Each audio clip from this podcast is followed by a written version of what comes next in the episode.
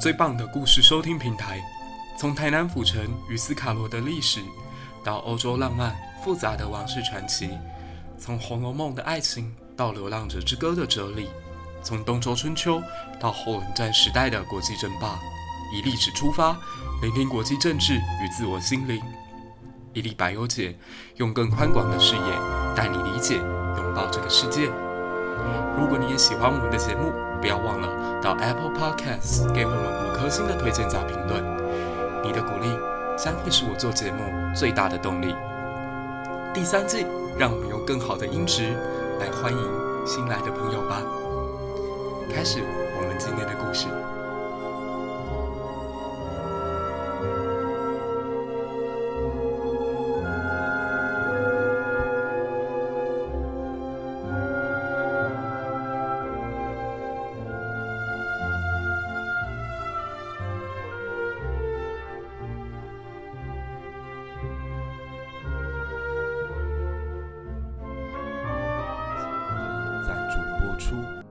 瑞兴银行是大稻埕及台北地区经营超过百年的金融机构，它见证历史，也制造历史。一粒百忧解与瑞兴银行带您重新走回一八五零年代的稻江风华，一睹过去曾经璀璨如群星一般的时光。如果你也喜欢我们的节目，不要忘了到 Apple Podcast 给五颗星的推荐加评论，你的鼓励将会是我做节目最大的动力。上一集我们留了一个尾巴，还没有仔细说完，那就是李春生的经商成就。我们上回提到，因为信仰，所以带给他在这个社会当中有了上升的机会。清朝统治之下的台湾，越到晚期，随着西方的传教士以及商人，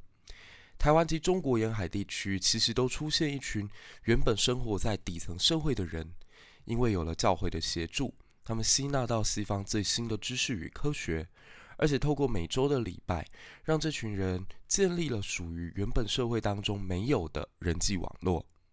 因此，这让很多人跟李春生一样，有非常相近的经验，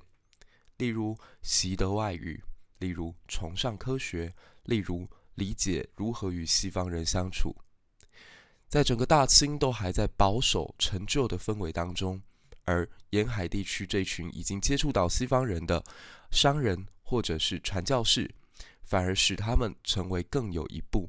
能够先看见世界的窗口。而李春生绝对不是这个时代的个案，在当时的南部屏东跟凤山一带，还有另外一位长工，名字叫高长。高长他年轻的时候家里非常的贫苦，但透过了受洗，他成为了基督徒。几代人之后，他的后代娶到了林献堂的女儿，成功完成了社会阶级的翻越。还有一位彭清靠先生，他原本家里也非常非常的贫苦，但加入了基督教会之后，在几代人的时间之内，一九九六年，他的一位孙子成为了当时的总统候选人。是的，就是彭明敏先生。所以，看在守旧帝国部分官僚人士心目当中，西历东渐好像是一件可怕的事情。但谁说，在这个充满机会的时代里面，不是同时也给予了大家向上提升的机会呢？而在这样一个伟大的时代里头，往往不是众星拱月，而是群星闪耀。就在李春生他的全盛时期，他不但能跟林林本源家族比肩，而且在日后连横著述《台湾通史》的时候，把他与苗栗的黄南球、打狗的陈福谦并列在《货殖列传》里面。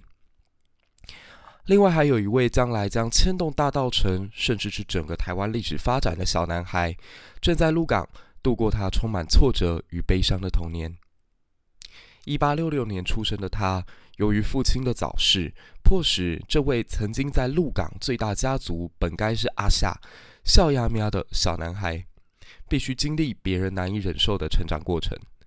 在他的求学生涯里，接受古典汉学极为深刻的影响，并且因为书法颇具大家之风，这成为这个苦难的少年他少有的高光时刻。一八八四年，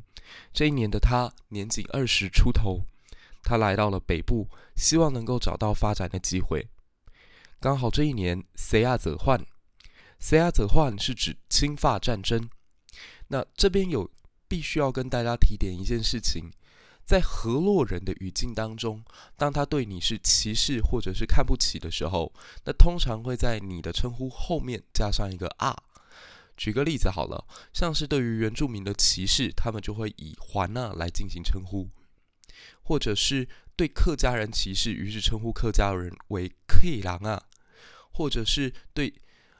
中国人的歧视，所以叫人家阿拉拉。甚至对外劳的歧视，叫人家阿劳或阿劳啊。所以在这样的状况之下，当时的台湾人认为金发碧眼的西方人实在是长得太奇怪了，所以就叫他们谁呀？那这一年因为清法战争的关系，所以让台湾整个北部地区很多保守的乡民群情激愤，他们把几年前。马街曾经在这片土地上建造的七座教堂，通通焚毁。那当然啦，这也种下一个外交上面非常大的问题，所以使得战后的刘铭传必须要付出大笔的金额赔偿。而且，如果大家去看刘铭传赔偿的金额，会发现他明显在慷国家之慨，因为其实。号称是教堂啦，其实当时很多就是简简单单的石搭的，或者是茅草搭出来的一个房子而已。但是刘铭传赔的金额啊，是远远大于教堂本身的价值。那大稻城的商业也因为战争的爆发，所以中断。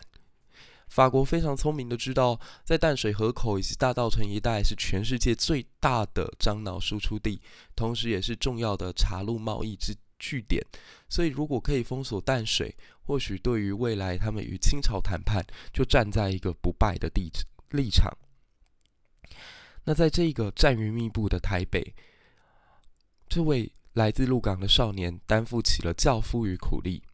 他在战乱之中成为了打通南北货、保障台北物资不虞匮乏的重要商贾。这位年轻人就是在李春生之后，在一个将大稻城发展推向巅峰的大人物——古显荣。郭显荣可以说是在十九世纪、二十世纪初最为政治敏感度特别高的一个商人。我们必须得讲，出生于大家族的他，从小看尽了人情冷暖，又是靠着自己偏手知足的努力，爬上了如今的高位。他对于政治风向以及未来的预判，一定都有超乎于常人之所在。举个例子好了，当时的彰化因为刘铭传在进行清账田赋。刘铭传打算要解决台湾一田多主的问题，也就是台湾这片土地上，往往大地主之下还有小地主，小地主之下还有生活非常贫困的佃农。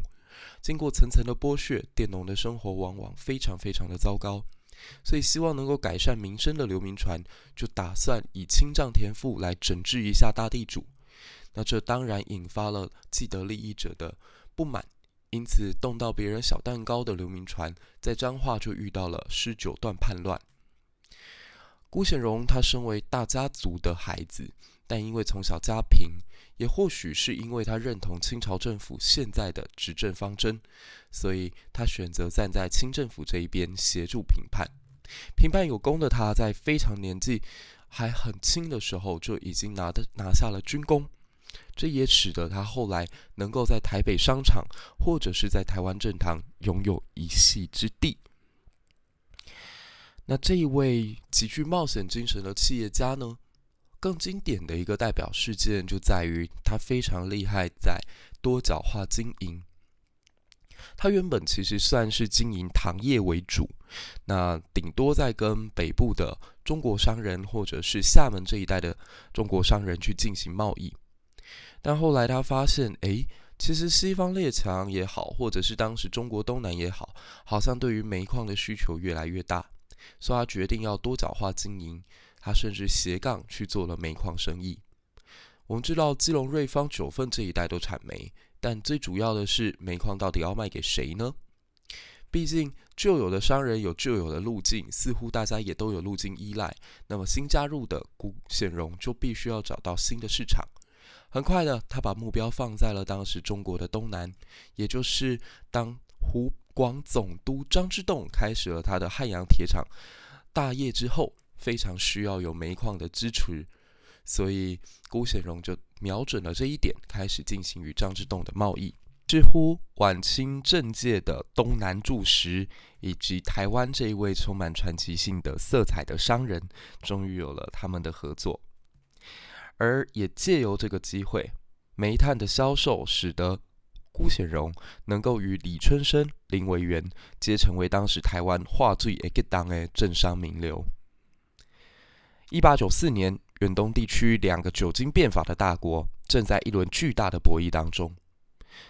清朝在举国皆曰可战的状况之下，向东洋在一八五三年被迫开国的日本，为了争夺朝鲜的宗主权，于黄海之上展开了决定日后两边百年命运的大战，史称清日甲午海战。只是远隔三千里之外的台湾，一定做梦也没有想过，自己将在不久的未来，成为这场战斗中的落败牺牲品。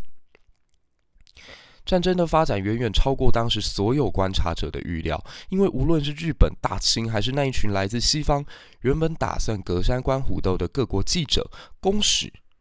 他们都亲眼见证到过往曾经在远东地区维持秩序长达数千年的古老文明，居然在黄海战役当中轰然倒地。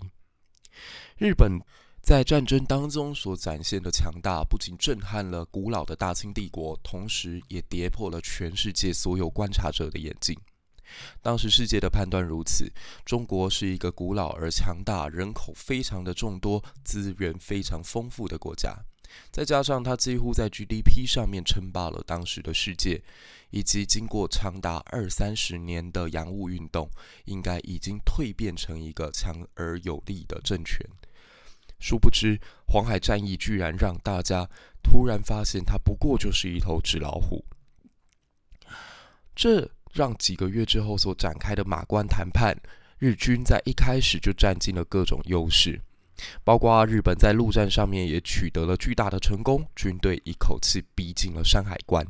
在如此巨大的压力之下，李鸿章与李经芳父子获得光绪皇帝的同意后，将台澎列岛以及数亿两白银。赔偿给了战胜的日本，这本是无奈之举，毕竟城下之盟又有多少可以斡旋的余地呢？至此，台湾再次走向了命运的十字路口。在这个十字路口上，有一个无奈的人，他可能比所有台湾人都还慌张。他就是当时台湾省的巡抚唐景松。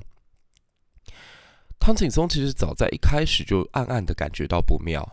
因为如果现在朝廷仍然有甲兵数万，可以帮助他保卫这座孤悬海外的岛屿，以他过往为官的经历，应该不至于选择直接逃跑。毕竟唐景崧并不是一个缺乏胆识的人。然而当时的清朝氛围却非常的诡异，在黄海大败之后，朝廷上下仍然有不少官员一直告诉自己的皇帝，国内上下一心。台人全岛用命，台人人气可用啊！他们的命仍然可以在皇上的天威浩荡之下，将来犯的日寇清除扫荡。面对总是有人站着说话不腰疼的局面，身扛千斤大鼎的唐景崧就显得无比的委屈。我想，这个时候如果有任何一个人愿意在他上奏书的结尾补一句“臣愿代替唐景崧镇守台湾澎湖，拜日本人”。我相信唐巡抚一定比起任何人都还要愿意让贤。您来吧，如果您可以的话。无奈这个世道 从来都是出意见的多，而实做的极少极少。唐景崧他眼看着束手无策，一方面只好联络张之洞，寻求解决当前僵局的方法；一方面则动用自己在家乡的影响力，号召来自广东一群战力强大的河南兵。希望他们可以进入台北城之后加强防备。台北城我们在上一集也有提到，因为李春生的经商成功，加上当年台北府的府尹陈新聚以及刘铭传都有心加强台北的防务，于是使用了观音山的岩石以及今天芝山岩一带的石材，建构了非常庞大而稳固的台北城。那如果可以据坚城守一守，再加上有强大的士兵外援，那台湾似乎仍可一战。而张之洞呢，他本身就是江南小诸葛，所以他就提供了唐景崧一个极为巧妙的策略，而这个策略其实说白了就是四个字：台湾独立。诶，这什么意思呢？张之洞的认知是，台湾如果现在立刻宣布独立的话，那么台湾就不再属于大清帝国。那如果台湾不属于大清帝国，大清帝国就没有权利将台湾割让出去。打个不恰当的比方好了，就好像现在加拿大的魁北克省因为不属于美国，所以美国不可以再跟任何国家谈判的时候，把魁北克的主权当成谈判的筹码，因为自始至终，魁北克都不是美利坚的土地。那同样的，台湾如果不属于大清，诶，李鸿章与李经芳所签订的马关条约，是不是就没有办法发挥效果呢？而这个策略看似非常的高明，但有一个非常重要的成功关键，在于当时西方列强的态度。张之洞是在赌，他在打赌，西方诸国绝对不愿意看到一个强大而且有这么大片海疆的日本，加上台湾成立的这个政权又符合当时西方主流的意识形态，这么一来，台湾有可一搏。这个东西就是台湾民主国。然而，这个本身就是充满密室政治、巧妙算计之下的产物。它的诞生跟完蛋基本上都是在同一瞬间发生。唐景崧后来发现局面跟他所想的不是很一样，那群原本调度来帮忙防备的广东兵进到台北城之后，就开始各种失序、烧杀抢掠，与当地的士绅发生冲突，这种事情一件都没有少。加诸台湾民主国内部大多也都是嘴炮治国，所以无奈的刘。呃，唐景崧只好选择内渡，回到自己的国家去。而在这样的局面之下，保卫台北的主力变成了洗劫台北的强盗，一时之间，台北城内烽烟四起，官兵劫掠富商大贾。刚刚旭日东升的大稻城，又该如何躲过这场浩劫呢？所幸就在这个当口，辜显荣站了出来。当时，邦嘎的绅士李秉钧、吴连言。刘廷玉、陈顺成等人在劫掠进行不堪其扰的状况之下，他们决定前往大稻城，敦请大稻城的头人李春生能够帮忙解决当前的僵局。经过多方的谈判交涉，最终决议，我们必须得让日本人尽快进到台北来。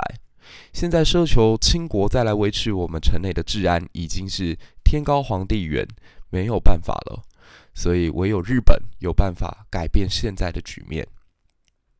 为了避免这场末日般的抢掠弃去，身负重责大任前往日军所在处送达请愿书的，就是这位来自鹿港、艺高人胆大的冒险少年辜显荣。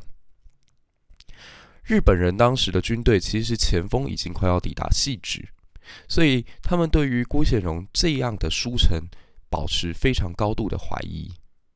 直到许多台北的外商也一同都前往了汐止，而且传递跟辜显荣差不多的希望的时候，日本才正式的打消他们所有疑虑。一八九五年的六月十七，华山资纪兵围台北城。那有传说认为，当时日本其实遥望坚城是感到绝望的，毕竟要打下这座石造的城，并没有想象中的容易。但非常幸运的是，他们看到有一位阿婆用布。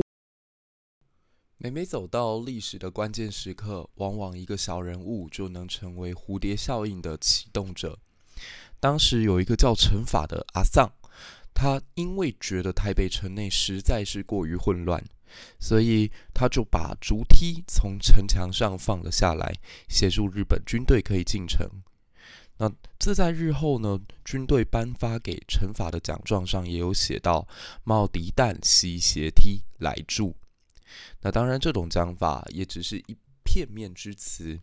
也有其他记录认为，在当时枪林弹雨之下，到底发生了什么事情，没有人知道。但日本的确进入到台北城的过程，比想象中还要来得更加顺利，而辜显荣却也开启他极为争议的一生。那郭显荣他这样的做法，很长一段时间被视作是带路党。然而，他从后来的行为当中也可以看出，他其实也有着保护台湾同胞这样的一个想法存在。由于他立场也一度因为太过于袒护台人，所以曾经被日本方面下狱将近六十天。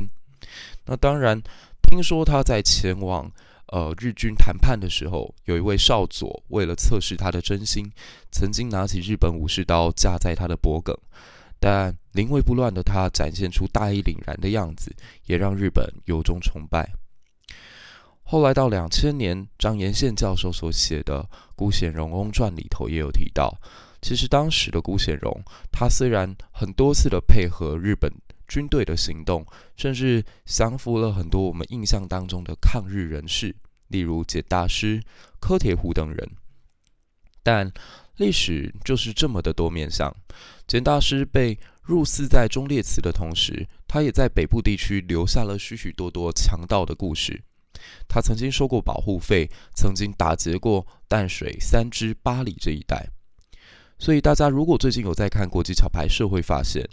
里头的李登辉总统曾经讲了一句话：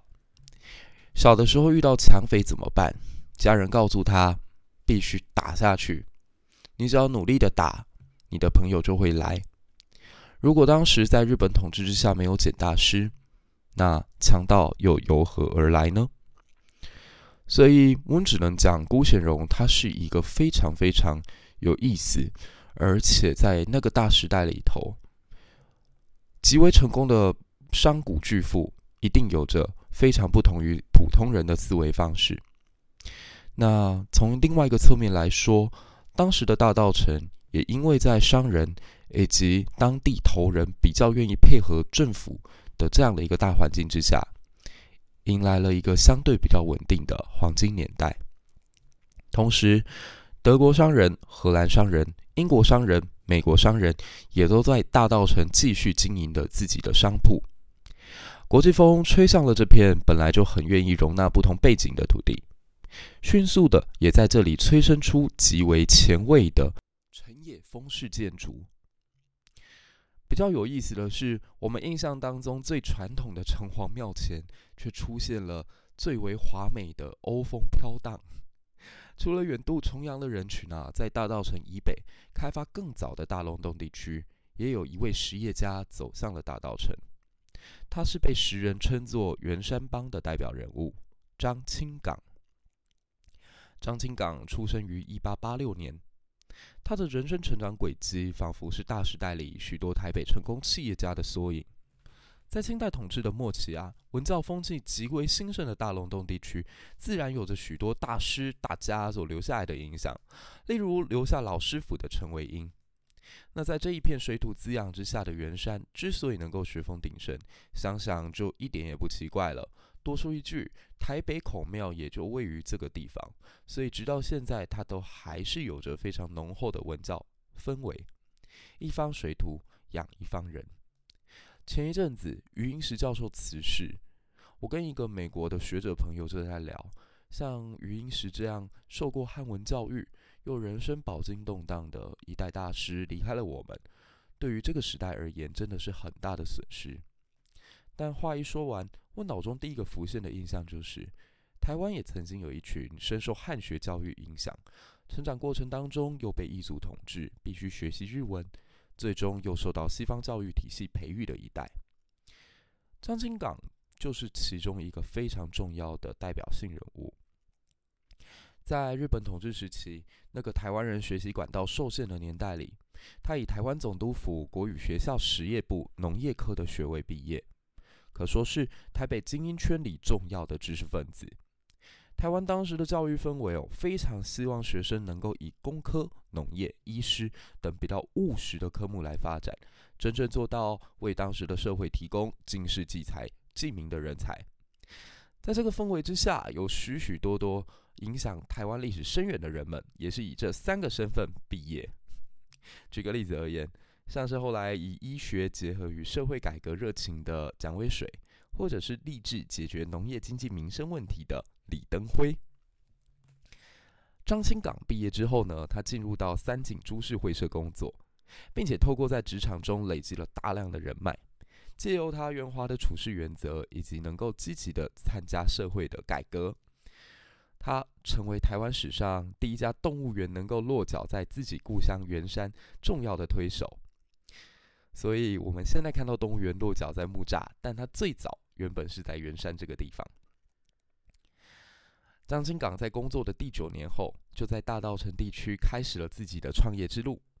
当时的大稻城有点类似西部大开发时代的美国城镇，你只要有着理想、愿意拼搏，并且具有独到的经营技巧，往往就能够在这片奇迹之地闯出一片天来。能够在日商企业里工作多年，又能够在社会不同阶级里头参与各种互动，这给了张清港啊，在当时大稻城地区独立经营结商店的资勇气与资历。出生之犊不畏虎的他，一口气开创了御餐庄、荣誉商行、元玉行等商号。那当时三井物产进口的韩国人参啊、杂货啊、火柴啊、牛奶啊这些品项，在台湾全岛都由张清港独家代理经总经销。当然，在多角化经营的观念之下，他也投资其他事业，例如绢布商以及金融。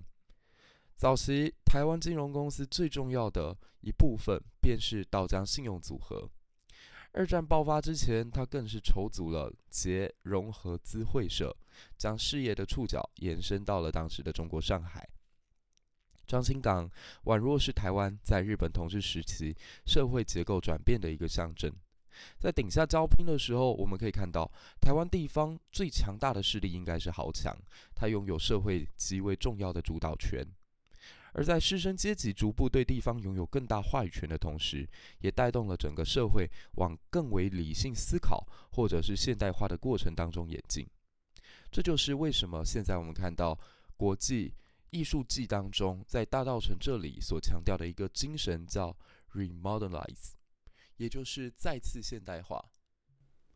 这件事情对于台湾这样一个数百年来都是移民社会为主的，剽悍民风走向温文而理性。而在这个氛围里面，台湾人对于异族统治也有别于过往的武装抗争，他们逐渐开始思考，是不是能够以请愿、呼吁这样的和平抗争手段，让社会当中更多不同的阶级能够一起协同，给予政府压力。与此同时，有更多怀揣着理想的年轻人走向这片充满朝气与希望的土地。道江一时成为了文化人与更多商贾来学习拜师的舞台。以星光集团的创办人吴火狮而言，他就曾经在道江商职读书，并且以他优秀的企业规划管理书惊艳了当时他的上司，从此展开了一代巨富另一个传奇的创业之路。除了对金钱与财富的追求，当时的巨富们也不忘回馈社会，参与更多那个年代的公民运动。例如，来到大稻城行医的蒋渭水，以及创业日渐成功的张清港。他曾以地方士绅的身份，在日本统治时期担任过台北市协议会员、台北州协议会员等职务。这大约就是那个年代大稻城除了华美外表下最深厚的人文情怀。既然取之于社会，也该还之于社会。商人的投资、长远目光与对社会的正面影响，在这时代氛围下的道江取得了非常巧妙的平衡。社会共好，或许就是这个金钱满布、贫富差距拉大的年代里，所有人应该共同来思考的问题。不可讳言的是，在日本统治时期相对稳定的大稻城，得到了许许多多的资源挹注，以及因为富商巨贾的加入，使得这片土地之上也开始有了文化人能够住进的可能。就好像我们在看中古世纪的欧洲，在历经文艺复兴之前，它一定有一个商业上面的突破。我们也可以知道，佛罗伦斯的美第奇家族赞助了当时的文艺界非常高额的金钱，所以才让达文西、米开朗基罗以及拉斐尔。下一集，李林秋。蒋渭水以及郭雪湖都将会陆续登场，敬请期待。同时，这一期当中我们也有自己的散步提议，我们会希望大家能够从老宅咖啡馆来介绍一下这个充满风险与拼搏的新时代是如何到来。商品经济以及金融市场进一步让大稻城变成北部人文荟萃的过程。日本统治时代带来了许许多多新观念与想法，然后我们再走向夜景发商号，也看看阿嬷家和平与女性博物馆，再往南走回大稻埕孤宅。讲回大稻埕孤宅，我们就最终来交代一下辜显荣的下场吧。辜显荣他其实，在日本统治时期，由于获得了大量的专卖权，所以很快速的发展成为台湾第一商号的这个政商名流。当然，这也使得他的历史评价始终是毁誉参半。那他一九三五年的时候呢，曾经接受日本政府的邀请，前往中国面见蒋介石，希望达成所谓的华日和平。当然，这个方案最终没有成功，因为隔了两年，一九三七年的时候，二次世界大战就爆发了。一九三七年的十二月九日，郭显荣在赴东京出席贵族院临时会议的时候，因为狭心症宿疾，所以病逝在东京的世田谷宅邸。享年七十二岁，而我们必须要面对到的一个现实，就是郭显荣其实在鹿港地区拥有极大极大的影响力，所以在他过世的时候，其实也有多达两千多人前往吊唁。那他决定采取的下葬方法是日式的，而非传统汉人非常冗长的祭祀典礼。那某种程度上，你必须得说，他在国家认同上是深深。受到日本影响的，那也的确生于清国而亡于日本。他的一生充满了各种传奇。以上就是本期我们与瑞信银行合作的内容。那些钱买不到的回忆，让瑞星银行继续帮你存着，让我们重新找回属于台北这座城市许许多多已经被遗忘掉的故事。一历百忧解，祝你有美好的一天。希望今天的内容你会喜欢，也不要忘了到 Apple Podcast 给五颗星的推荐加评论。